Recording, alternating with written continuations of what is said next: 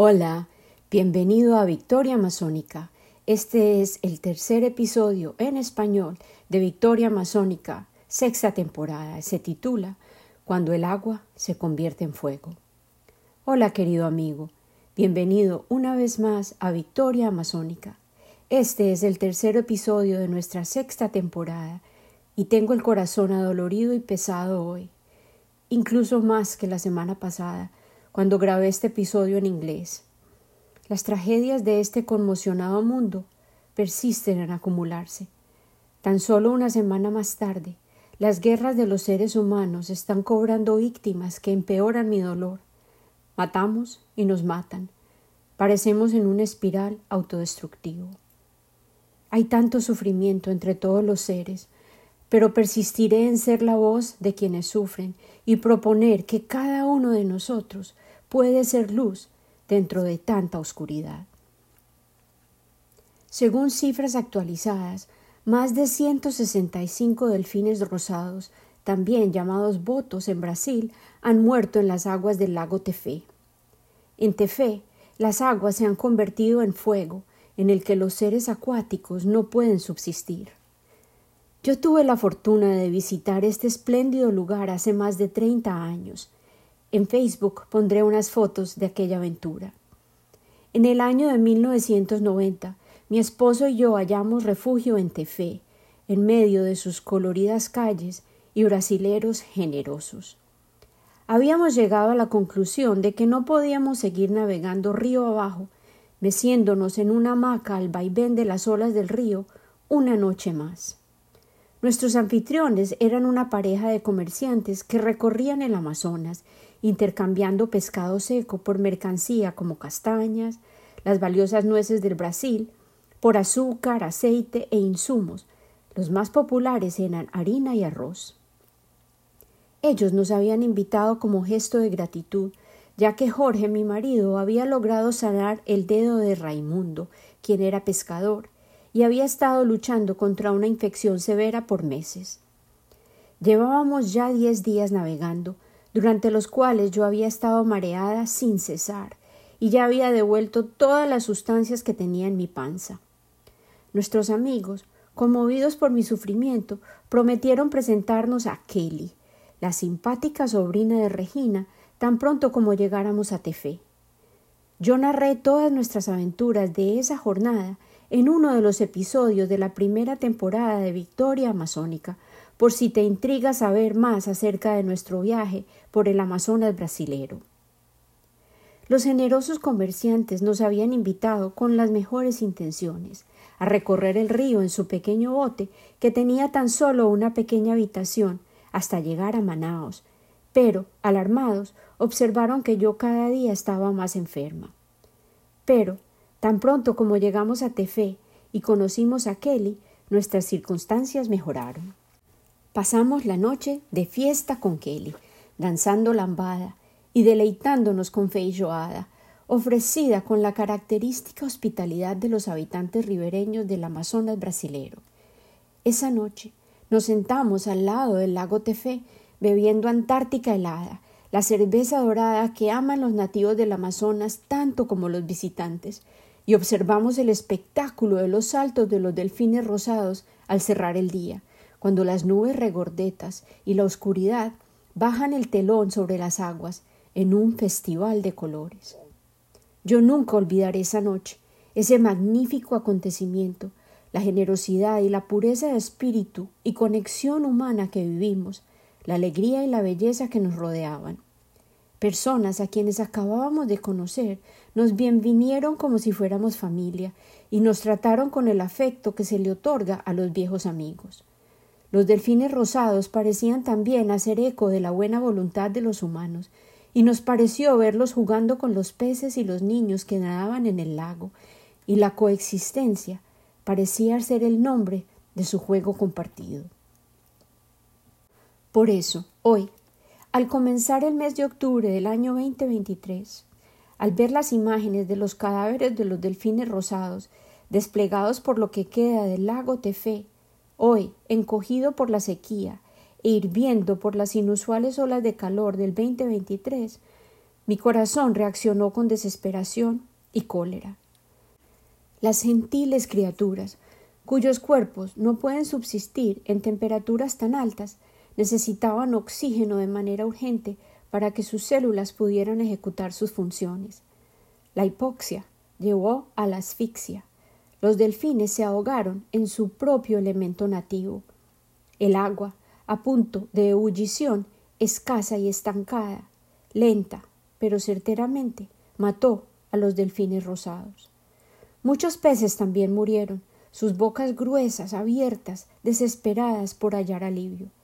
Con gritos silenciosos de oposición, pronunciando gritos mudos de desafío, los delfines, mamíferos acuáticos y los peces hallaron el mismo destino. Los delfines rosados tienen la piel color de algodón de azúcar, del tono de la inocencia, pensé. Podía verlos en mi mente, nadando en círculos concéntricos, confundidos y nauseados, buscando alivio, tratando de respirar, ansiosos de hallar oxígeno, sus células congeladas por la anoxia, resultante en asfixia, se ahogaron en su amado elemento, el agua, la misma agua que hoy permanece hipóxica, tóxica, trágica. Yo también me siento hoy ahogada. Me duelen los costados, mis pulmones están llenos de mucosidad. Llegué de la capital de mi tierra natal, Bogotá, con una enfermedad severa respiratoria. El aire urbano de las grandes metrópolis es tan nocivo y, sin embargo, tan densamente poblado. Bogotá pulsa con más de diez millones de almas inquietas. Me duelen las costillas. Al expandirse sedientas, mis pulmones también sedientos de oxígeno. Me siento sin aliento, adolorida, molida, reseca, como tierra desértica, como parcela yerta o un lago sin vida. Tristemente, vuelvo al recuerdo de Tefé, el paisaje lleno de muerte. Me ahogo, toso, escupo, resueno. Como si fuera el látigo de un trueno, mi mente ansiosa se pregunta ¿Por qué? ¿Por qué a veces la vida no logra imponerse? ¿Por qué se extingue tan fácilmente cuando el agua se convierte en fuego? ¿Será esta mi mente humana que se cuestiona o será la voz de los delfines agonizantes? Al caminar por otro bosque, extenuado por la sequía también, ahora de nuevo en mi casa en Texas, mi mente ansiosa halló un eco en una voz que escuché en el bosque. Oí llanto tan delicado que parecía ser el de un bebé humano. El lamento de un pequeño venado. Al fin mi cerebro desesperado pudo reconocer el sonido agobiante. Una pequeña vida, una criatura primaveral, nacida en este primer otoño de fiebre del año 2023 del llamado Antropoceno, el año en que el calor sencillamente no desiste.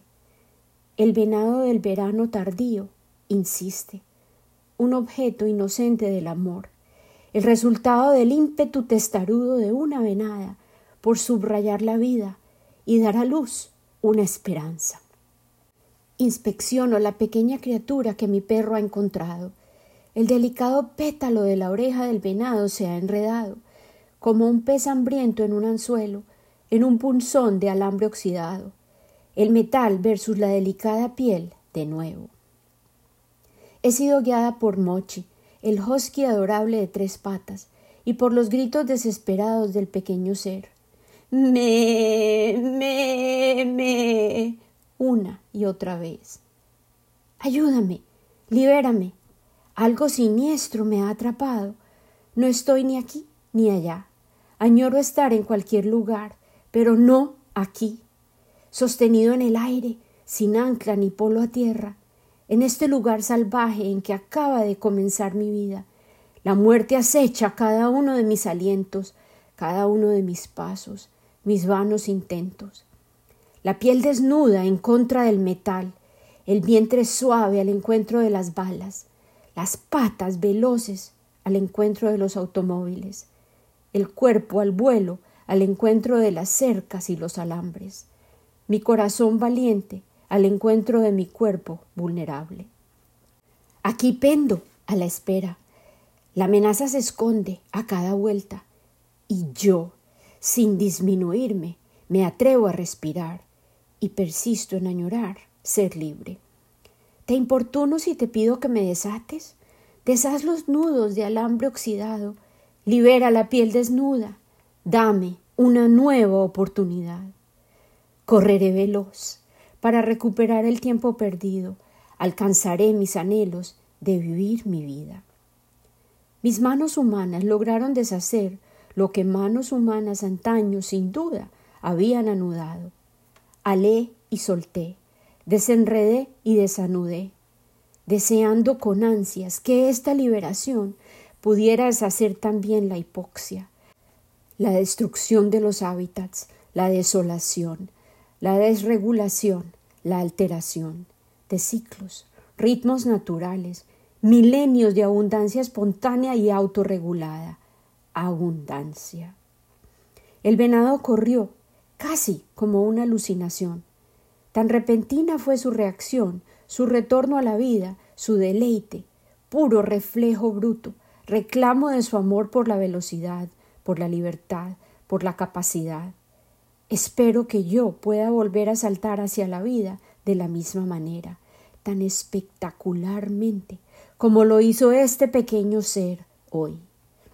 Cuando la enfermedad libere mi propio cuerpo, diezmado hoy, atormentado por la tos y la fiebre en este instante, tal vez logremos todos también como especie recordar, como lo hizo este diminuto ser, lo que los delfines ya no lograron volver a experimentar, que el agua es vida, el oxígeno, nuestra dependencia compartida.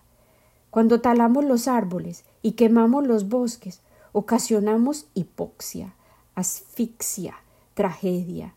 Y nosotros, los seres humanos, también podemos morir ahogados en el agua, en el aire, en la tierra misma, la que nosotros mismos estamos transformando en elementos hipóxicos, tóxicos, trágicos, mortales. Hoy me pregunto, Podemos liberar al venado de la vida de los alambres retorcidos y oxidados de nuestras ansias de poder y codicia, de todos los metales letales, antes de que sea demasiado tarde. El 4 de octubre, hace una semana, el Papa Francisco, precisamente en el día que celebramos a los animales y a su santo patrón, el amante sin par de la naturaleza, San Francisco de Asís, parecía estar cuestionándonos de manera feroz y con claridad científica y autoridad en su encíclica titulada En alabanza a Dios. Reportando sobre su atrevida publicación, Nicole Winfield y Seth Borenstein escribieron para NPR NewsHour desde Washington, y aquí cito textualmente de su artículo, pero la traducción es mía. El Papa Francisco se refirió explícitamente a los Estados Unidos resaltando que las emisiones per cápita de esta nación son el doble de aquellas que genera China y siete veces más altas que el promedio que causan los países más pobres. Y a pesar de los esfuerzos individuales y a nivel de cada hogar que están contribuyendo, él afirmó Podemos decir que un cambio a gran escala en el estilo de vida irresponsable, directamente relacionado con el modelo de vida del Occidente, podría tener un impacto significativo a largo plazo. El Papa Francisco opinó acerca de un punto particularmente controversial y crucial de las negociaciones, la propuesta de que los países deben acordar la progresiva cesación del uso del carbón, el petróleo y el gas natural, los combustibles que están causando el cambio climático. Él está a favor de esta idea. Inclusive declaró que debe ocurrir tan rápido como sea posible.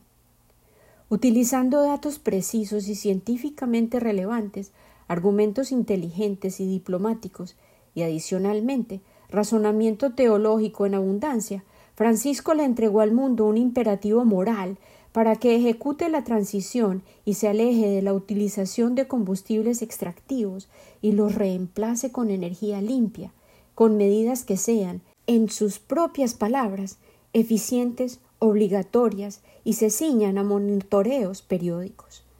Lo que se nos está solicitando, dice él, no es nada distinto a la responsabilidad certera por el legado que dejaremos cuando dejemos de existir en este mundo.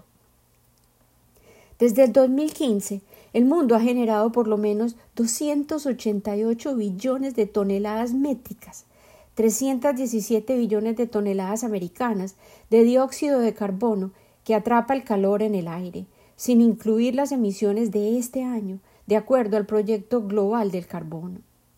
En agosto del 2015 eran 399 las partes por millón de dióxido de carbono que había en el aire, en agosto del año 2023 incrementaron a 420 partes por millón, un aumento del 5%. El calor que rompió récords en este año 2023 es un tercio de grados Celsius, seis décimas de un grado Fahrenheit, más caliente que el verano del 2015, de acuerdo a la Administración Nacional Oceánica y Atmosférica de los Estados Unidos. La Antártica y Groenlandia han perdido más de 2.100 billones de toneladas métricas de hielo, 2.300 toneladas métricas de hielo americanas, desde el verano de 2015, de acuerdo a la NASA. En los Estados Unidos, ha habido 152 desastres climáticos que causaron por lo menos un billón en daños desde que el Papa publicó su primera encíclica acerca del clima, con costos ajustados según la creciente inflación, de acuerdo a NOAA, la Administración Nacional Oceánica y Atmosférica, según sus siglas en inglés. El Papa Francisco dedicó una sección entera de su documento a las negociaciones acerca del clima que ocurrirán en Dubái, declarando que un cambio respecto a la manera en la que el mundo obtiene su energía tiene que ser drástico, intenso y debe incluir el compromiso de todos. Palabras textuales del pontífice. En alabanza a Dios es el título de su carta, en la que él mismo concluye. Ya que cuando los seres humanos proclaman que han reemplazado a Dios, se convierten en sus propios peores enemigos. Sin perder la esperanza, los guiaré hoy de regreso a Chiribiquete, a un lugar en el que las generaciones de los habitantes de la selva amazónica regresaban y persisten en hacerlo hoy en día una y otra vez para hallar su conexión a la divinidad y a recordarse unos a otros, juntos, que la vida humana posee más de un nivel que la define. Existe, por supuesto, el imperativo de descifrar el rompecabezas de la existencia diaria, resolver los desafíos de nuestras necesidades materiales y hallar la manera de salir adelante y afianzar nuestro lugar en el mundo, a menudo medido en cantidades cuantificables, expectativas arbitrarias de adquisiciones materiales y lo que hemos definido como el éxito, basado en la acumulación de tesoros que sabemos, a ciencia cierta, no podemos llevarnos una vez concluyan nuestras jornadas terrenales. Pero sin duda, existe otra dimensión de las vidas humanas que requiere que exploremos nuestro interior, para hallar significados, para mirar atrás y analizar nuestros trayectos y encontrar conexiones, analizar nuestras decisiones, contemplar las relaciones que hemos vivido, descifrar cuál será nuestro legado, compartir, si se puede, lo que hemos aprendido antes de morir y ojalá lograr comprender que nuestros más espectaculares fracasos fueron tal vez las encrucijadas en las que tuvimos que crecer desarrollar destrezas inesperadas, volvernos a inventar nuevas identidades y tal como el pequeño venado que abrió este episodio, renovar nuestro amor por la vida, al comprender que hemos estado colgados del alambrado de nuestros miedos, o tal vez por el entramado de la resignación o la falta de imaginación. Sobrevolemos pues el Amazonas de nuevo, y esta vez Imaginemos ser el venadito liberado.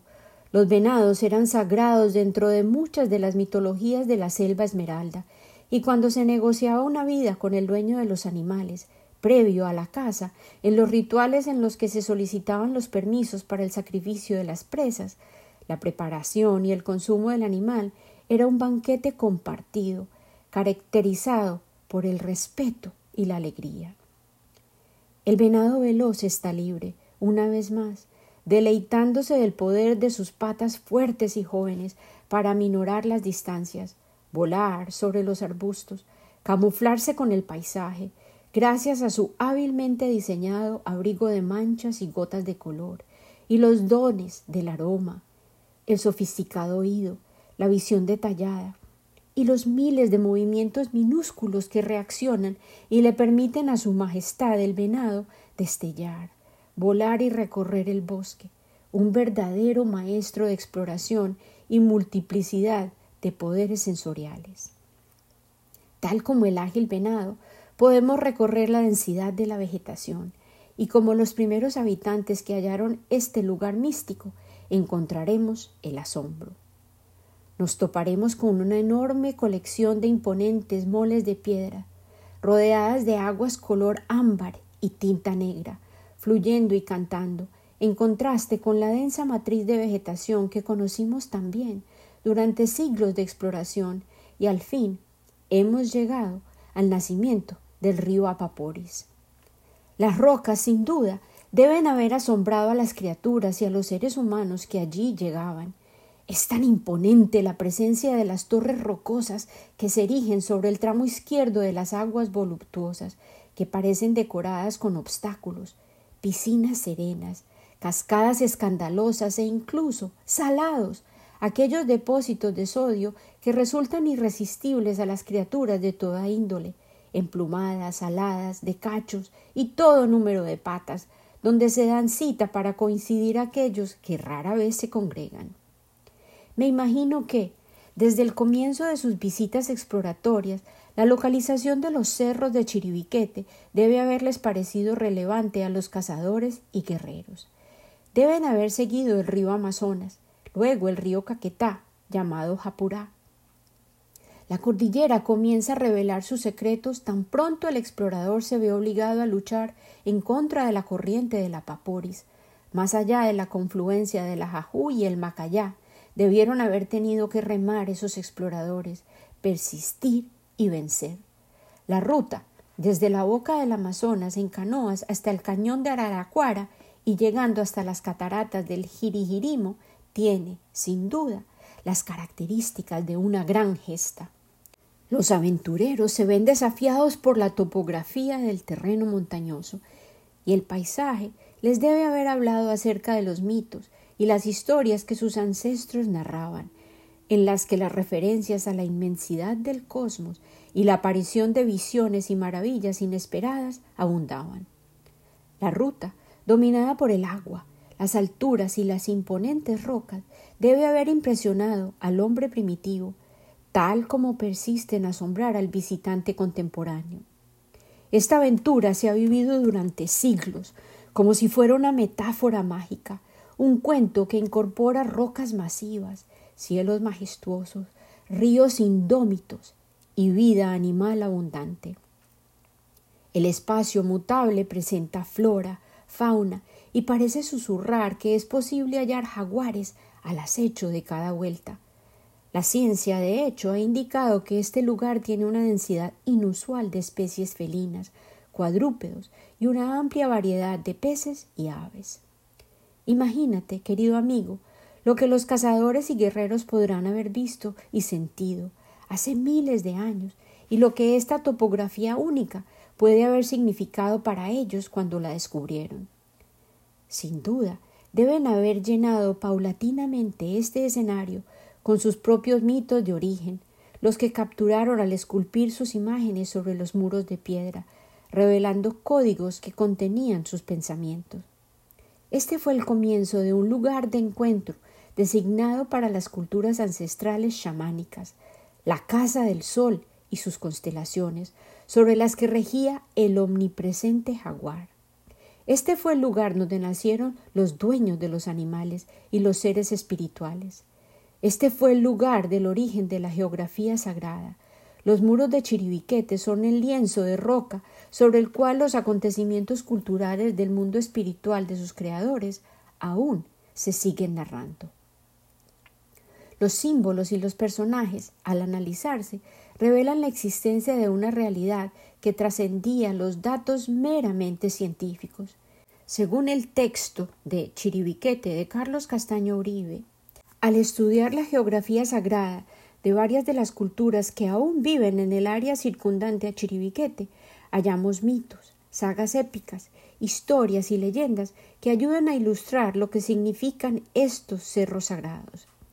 En términos generales, un factor común que emerge después del análisis es que existen emociones fuertes con respecto a la roca misma. Dentro de las cosmovisiones chamánicas de las comunidades del Amazonas, el sol es un elemento central.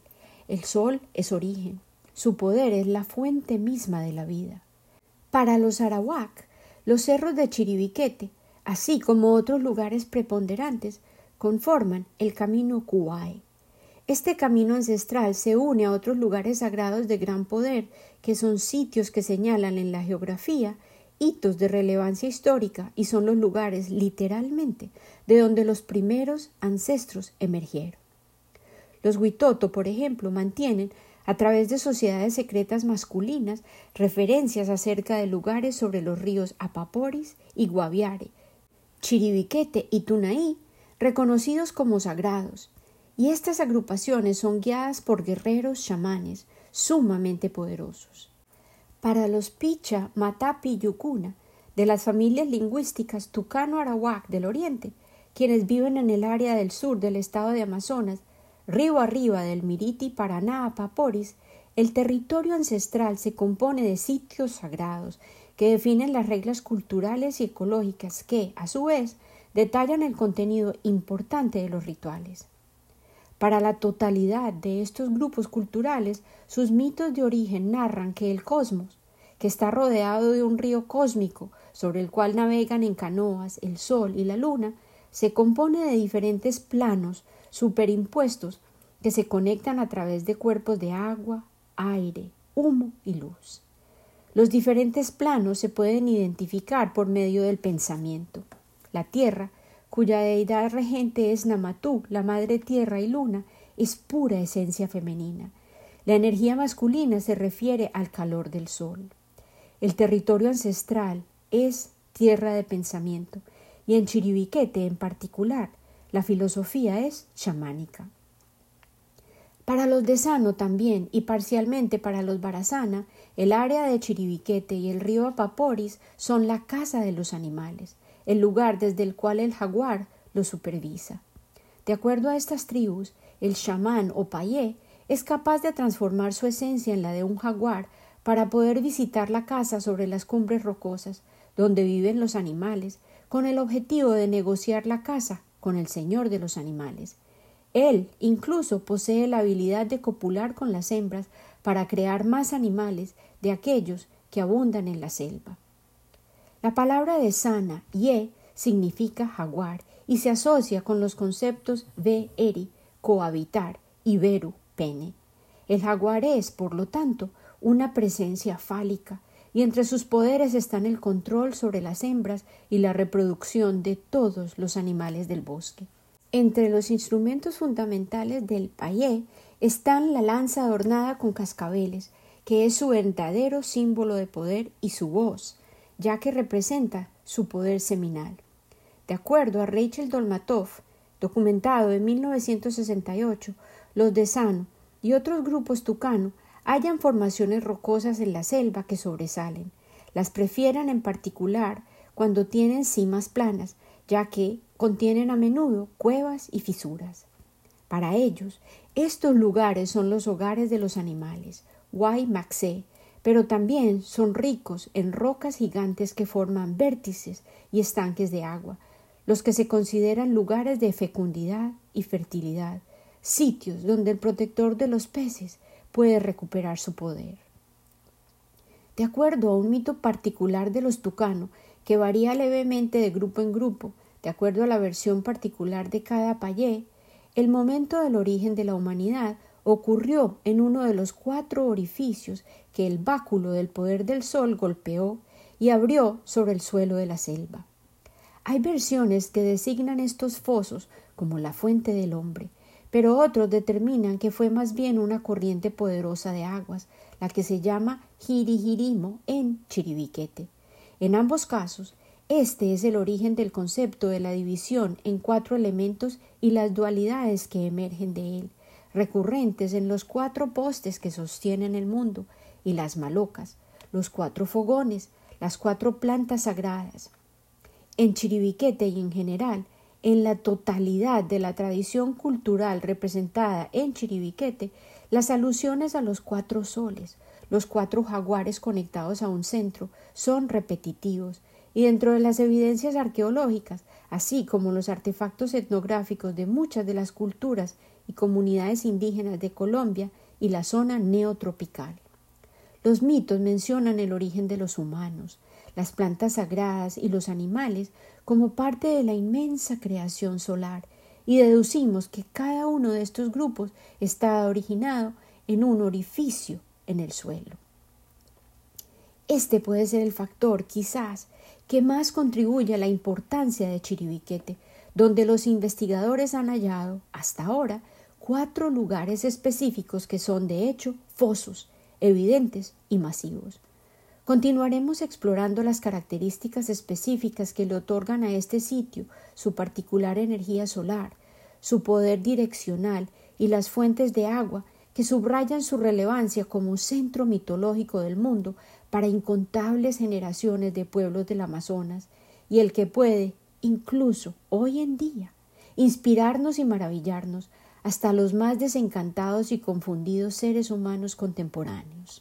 Y amigos, los misterios que aún se esconden en el Amazonas persisten en ser revelados a diario. En una publicación científica reportada esta semana por el jornal Science, se detalla una nueva evidencia que ha sido detectada de grandes creaciones de tierra acumulada dentro de la densidad de la selva, gracias al uso de las tecnologías denominadas LIDAR, basadas en rayos láser dirigidos con precisión. El informe resume los hallazgos. La selva más diversa del mundo, el Amazonas, puede también alojar más de 10.000 evidencias de estructuras de tierra creadas por las comunidades locales en tiempos anteriores a la llegada de los europeos. Los nuevos estudios combinan tecnología de detección remota que se combina con datos arqueológicos y la modelación avanzada para estimar la cantidad de los denominados trabajos de tierra que aún permanecen escondidos bajo la densidad de la Amazonía, así como la ubicación más probable de estas estructuras. El trabajo de campo fue realizado por un equipo de más de 230 investigadores de 156 instituciones localizadas en 24 países de cuatro continentes, liderados por los científicos brasileños Vinicius Peripato, un estudiante de doctorado en la especialización de ubicación remota en el Instituto Nacional Brasilero de Investigación del Espacio, INPE, y Luis Aragao. Ellos dicen nuestro estudio sugiere que la selva amazónica puede no ser tan pristina como muchos creen, ya que cuando buscamos nuevos conocimientos acerca de la ocupación humana precolombina en la zona, nos sorprende hallar un número significativo de sitios que la comunidad científica desconocía por completo.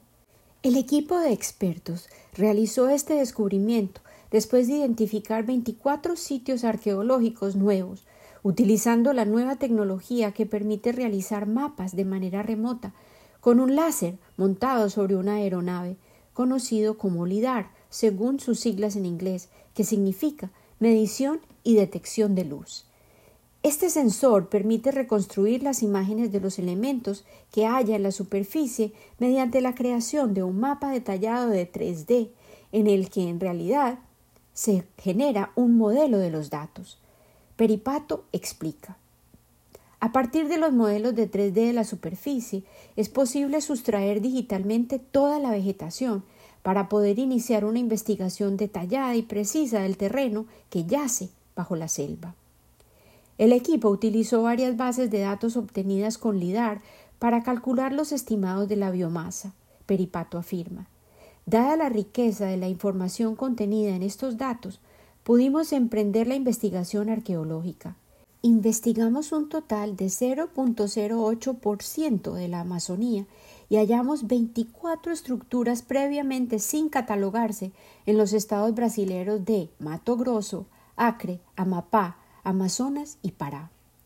Teniendo en cuenta todos los trabajos de tierra que se han encontrado hasta ahora, 961, el equipo cuantificó cuántas estructuras se calcula permanecen aún sin detallarse y demostraron que docenas de especies de árboles están directamente relacionadas a estas ocupaciones humanas antiguas que existieron de 1500 a 500 años atrás. Estas estructuras se conocen como trabajos de tierra y son anteriores a la llegada de los europeos al continente. También se asocian típicamente con otros tipos de modificaciones del paisaje, lo que confirma la presencia de la ocupación de los grupos indígenas en varias regiones de la Amazonía, tales como las tierras negras o llamadas prietas en portugués, y la presencia de especies domesticadas que constituyen otras evidencias importantes. Carolina Levis, de la Universidad Federal de Santa Catarina, añade Algún tiempo atrás, los ecólogos concebían el Amazonas como una selva vasta y virgen, pero ahora, al combinar otros tipos de restos precolombinos que hemos hallado, podemos ver que muchas áreas que en la actualidad están cubiertas por vegetación densa han sido previamente modificadas con obras extensas de ingeniería y el cultivo y la domesticación de plantas por las sociedades precolombinas. Estas culturas lograron dominar técnicas sofisticadas de manejo de plantas y terrenos, las que en algunos casos aún persisten en ser utilizadas por las comunidades actuales y pueden inspirar nuevas maneras de coexistir con la floresta sin tener que destruirla. Este estudio, sin precedentes, también posee implicaciones políticas, dada la controversia actual por el marco temporal, la demarcación arbitraria para determinar la propiedad de la tierra de los indígenas en el Brasil. Carolina Levis añade Este estudio, sin precedentes, también posee implicaciones políticas, dada la controversia actual por el marco temporal, la demarcación arbitraria para determinar la propiedad de la tierra de los indígenas en el Brasil. En estos tiempos de discusiones acerca de los marcos regulatorios para la propiedad y los derechos sobre las tierras de los indígenas, estas investigaciones proporcionan numerosas evidencias acerca de la ocupación ancestral de la Amazonía por las comunidades indígenas, pruebas acerca de lo idóneas que son sus maneras de vida y la relación que establecieron estas culturas con la selva. Afirman en conjunto también los autores la protección de sus territorios, lenguajes, culturas y herencia debe ser entendido como bienes antiquísimos, ya que lo son, y no están delimitados por una fecha que se establece arbitrariamente como reciente. En un artículo publicado recientemente por The Guardian, escrito por Andrei Neto, él resaltaba en particular a una mujer ejemplar, una victoria masónica de la vida real que lucha por defender los derechos de sus hermanos indígenas sobre sus territorios ancestrales. Sonia Guajajara, la primera ministra del Brasil para los asuntos de los indígenas, declaró Llegó el momento en que el mundo le dé una buena mirada a nuestra manera de vivir.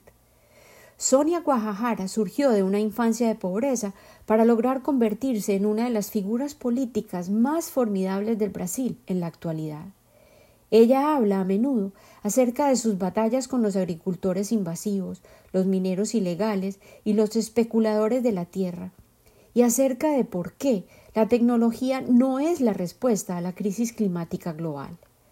No hay necesidad alguna de invertir tanto dinero en las nuevas tecnologías para combatir el cambio del clima. Está comprobado que donde hay presencia de las comunidades indígenas, el bosque permanece vivo, hay agua limpia y alimentos sin toxinas.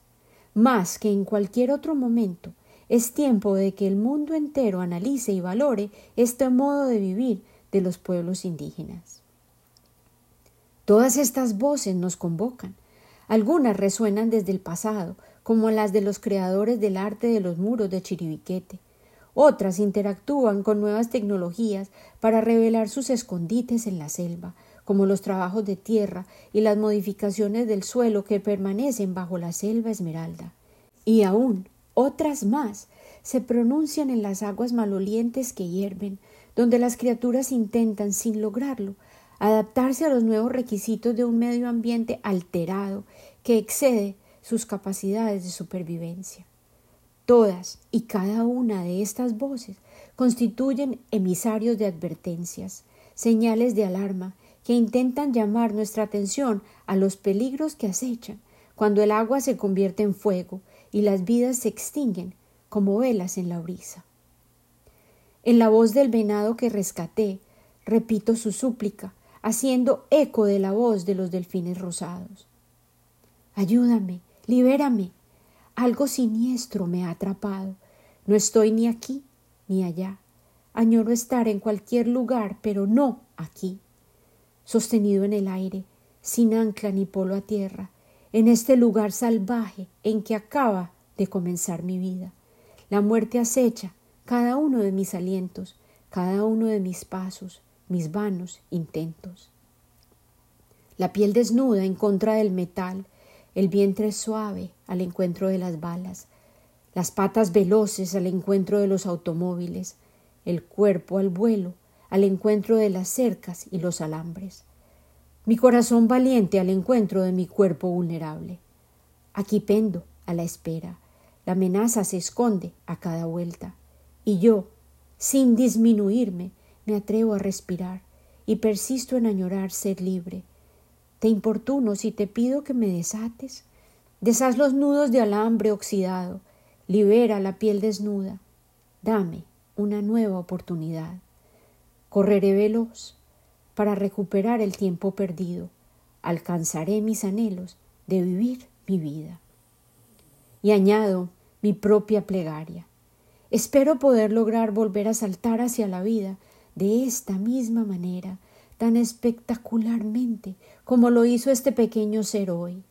Cuando la enfermedad libere mi propio cuerpo, diezmado, atormentado por la tos y la fiebre en este instante, tal vez logremos, todos, como especie, recordar, como lo hizo este diminuto ser, lo que los delfines ya no lograron volver a experimentar, que el agua es vida, el oxígeno, nuestra dependencia compartida.